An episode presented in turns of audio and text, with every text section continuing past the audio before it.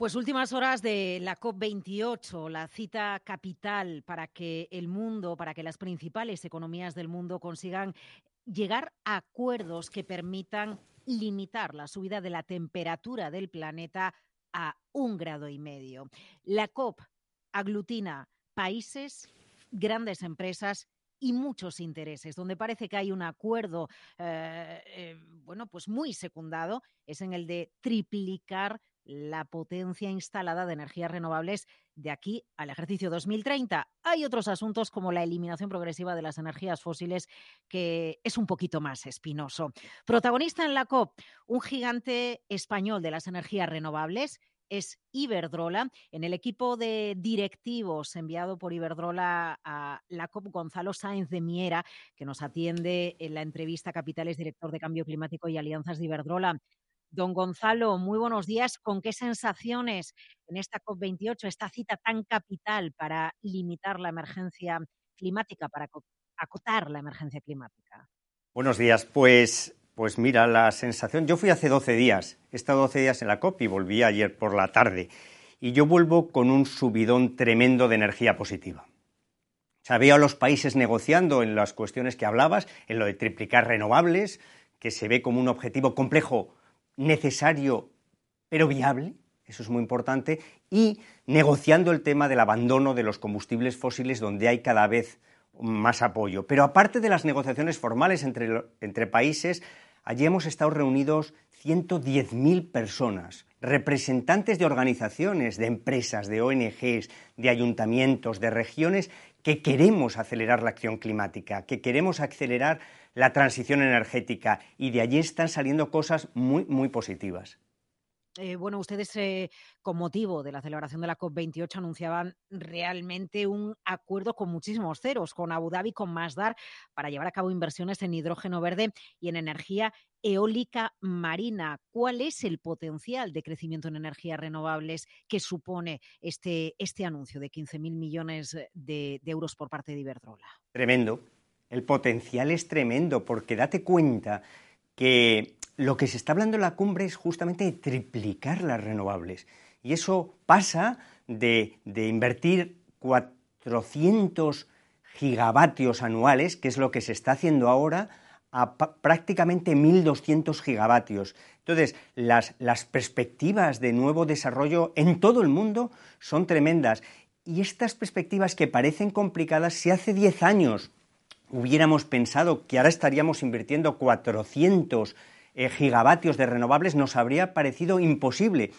Quiere decir que, hemos superado eh, eh, retos muy importantes en el pasado y estamos convencidos desde Iberdrola que los vamos a superar en los próximos 10 años. Aceptación social de renovables, inversión en redes eléctricas que son esenciales, electrificación de la economía, movilidad sostenible. Estamos viendo que cada vez estas soluciones son más competitivas y son mejores para el mundo y mejores para, para Europa y mejores para España, porque además de abordar el problema del cambio climático nos dan más seguridad energética, nos dan más y mejor empleo, nos dan una energía más competitiva.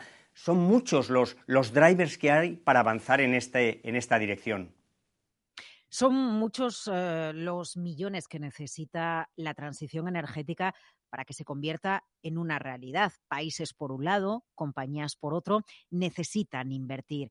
En este contexto hay un debate abierto, en España sobre todo, pero en el mundo también, y es el de la fiscalidad.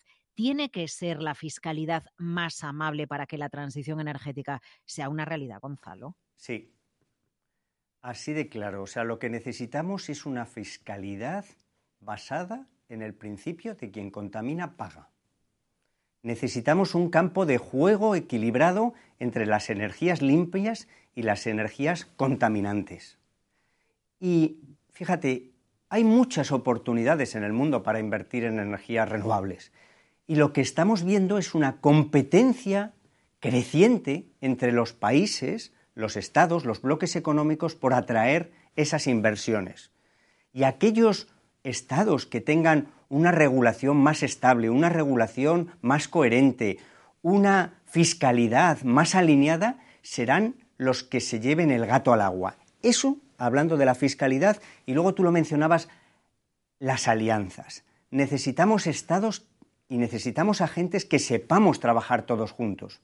Por ejemplo, yo soy presidente del Grupo Español de Crecimiento Verde y hace dos días, el sábado, firmamos con la Junta de Andalucía, con Juanma Moreno, que estaba allí presente, un, acuerdo para trabajar juntos en la aceleración de la transición energética y la economía verde. Y veíamos, por ejemplo, que en Andalucía, además de buenos recursos naturales, además de empresas, se tiene esa visión.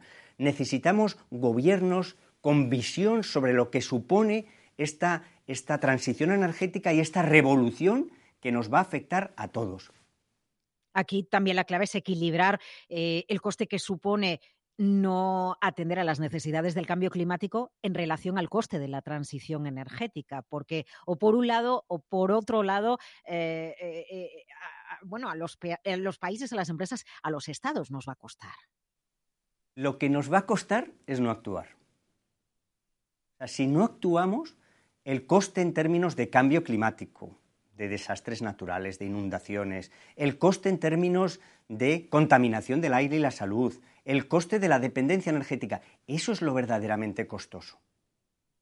Y ahora las eh, soluciones, y esto es lo que ha cambiado, las soluciones verdes, las soluciones limpias, son cada vez más competitivas. Ya tenemos las tecnologías necesarias o gran parte de esas tecnologías para hacer esa transición y para luchar contra el cambio climático. O sea, con la revolución tecnológica de las energías verdes de los últimos 10 años, con la revolución de las baterías, de las bombas de calor, ya podemos descarbonizar el 80% de la energía del planeta. Y luego hay otras soluciones como el hidrógeno verde que todavía no son competitivas respecto a sus equivalentes fósiles, pero está avanzando rápidamente. En definitiva, con las tecnologías actuales podemos avanzar en esta transición sin coste, al revés, con ahorros en términos de económicos y sobre todo evitando los peores escenarios climáticos. Ahí hay un problema y es que esto está pasando en los países desarrollados, donde se está acelerando la transición energética, pero no está pasando en países menos avanzados. Y ahí, por eso en las negociaciones es tan importante la financiación, como los países más desarrollados y los países que más han contaminado en el futuro tienen que ayudar a esos países menos avanzados a desarrollar esa transición energética. Eso sí que es un tema ah, fundamental. Eh, bueno, tan fundamental como que nos jugamos la competitividad en las diferentes economías, que los países emergentes o países en vías de desarrollo puedan contaminar y producir más barato y que otros países tengamos unas reglas más estrictas. Esto es crucial también para, bueno, pues para Europa y en concreto para España es crucial. Eh, lo que necesitamos es que todos los países del mundo, o sea, cuando hablábamos de triplicar las renovables en el mundo o, el abandono de los combustibles fósiles, ya no vale con que unos países lo hagan y otros no.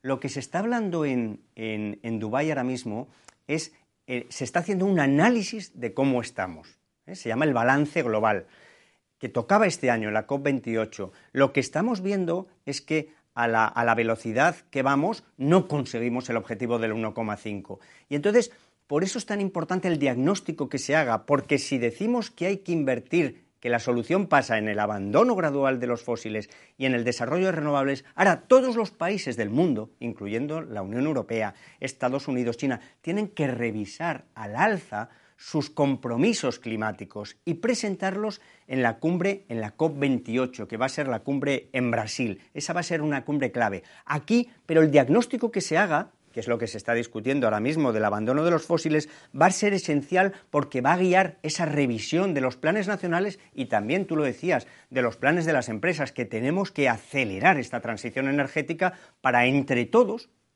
porque esto es un tema muy complejo, entre todos, en alianzas y con objetivos ambiciosos, avanzar hacia esa senda de sostenibilidad.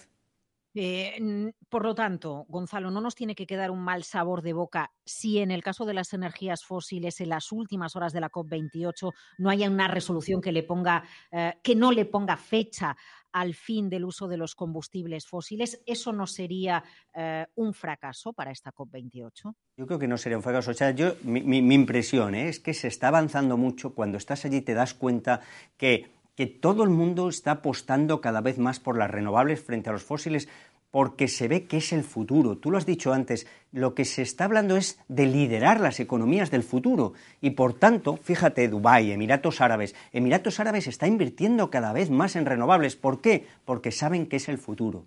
están invirtiendo parte de los ingresos que obtienen de la venta del petróleo en renovables para poder compensar los ingresos, la reducción de ingresos que seguramente se producirá en las próximas décadas en los combustibles fósiles con nuevos ingresos derivados de las renovables. Entonces, yo creo que todo el mundo está avanzando en esa dirección. Si conseguimos que en el texto se incluya el abandono de fósiles, fenomenal. Si no, la sociedad en su conjunto, las empresas, las ONGs, los gobiernos, vemos que están avanzando en esa dirección. O sea, pensamos que es, que es urgente que es, que es necesario y que es posible. El tema de posible era otra de las cosas que hemos hecho allí, Iberdrola, mostrar que esto de pasar de los fósiles a las renovables es posible y que es bueno para el conjunto de la sociedad. Desde una cita capital como es la COP28, después de pasar 12 días en este encuentro, Gonzalo Sáenz de Miera, director de Cambio Climático y Alianzas de Iberdrola, gracias por atendernos en Capital Radio. Buenos días. Buenos días, muchas gracias.